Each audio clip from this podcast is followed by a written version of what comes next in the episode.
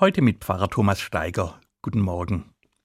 Seit 100 Jahren gibt es das, was wir Radio nennen. Und genau so lang gibt es hier auch Sendungen, die von Gott sprechen. 100 Jahre Radio begehen die Rundfunkanstalten in diesem Jahr und wir von der Kirche erinnern daran, dass es seitdem auch unsere Sendungen dort gibt. Wobei das nicht ganz stimmt.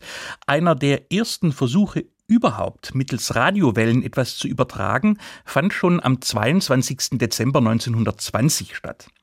Die noch stark knisternde Übertragung eines vorweihnachtlichen Konzerts mit Musik und Texten, das viele als die erste Rundfunksendung ansehen. Am Anfang also eine religiös geprägte Sendung. Eigentlich klar, finde ich, Gott gehört eben zu uns Menschen und unserer Welt selbstverständlich dazu. Er ist überall dort, wo Menschen sind. Wir fragen danach, wie der Kosmos entstanden ist und was einmal sein wird, wenn wir nicht mehr am Leben sind. Viele Feiertage haben einen religiösen Kern, an dem man auch im Radio nicht vorbeigeht. Natürlich hat sich die Art und Weise verändert, wie Radio gemacht wird. Für die Sendungen der Kirche gilt das genauso. Gleichgeblieben ist die Mischung. Unterhaltsam und informativ soll's sein, auch wenn von Gott gesprochen wird, um das Hirn und Herz der Zuhörenden zu erreichen. Nicht nur die, die ihren Glauben bewusst leben, vielleicht sonntags am Gottesdienst teilnehmen, nein, was wir Kirchenleute hier sagen, ist für alle bestimmt, nicht nur für einen ausgewählten Kreis. Wir wenden uns ausdrücklich nach außen, wollen die ganze Breite und Vielfalt an Menschen in unserer Gesellschaft erreichen.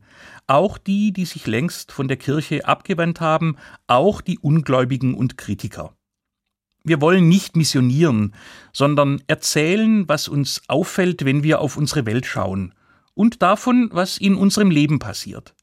Immer aus der Warte unseres Glaubens an einen Gott, der größer ist als wir, von dem wir hoffen, dass er barmherzig und liebevoll ist, aber den wir oft genug auch nicht verstehen. Dann verschweigen wir auch unsere Zweifel nicht. Ganz am Ende steht immer die Hoffnung, dass es andere tröstet, was wir sagen, vielleicht sogar eine neue Perspektive für glückliches Leben zeigt. Heute gebe ich Ihnen einen Bibelvers mit auf den Weg in Ihren Tag, der mir schon oft geholfen hat, vor allem wenn ich mir Sorgen gemacht habe. Mit meinem Gott überspringe ich Mauern.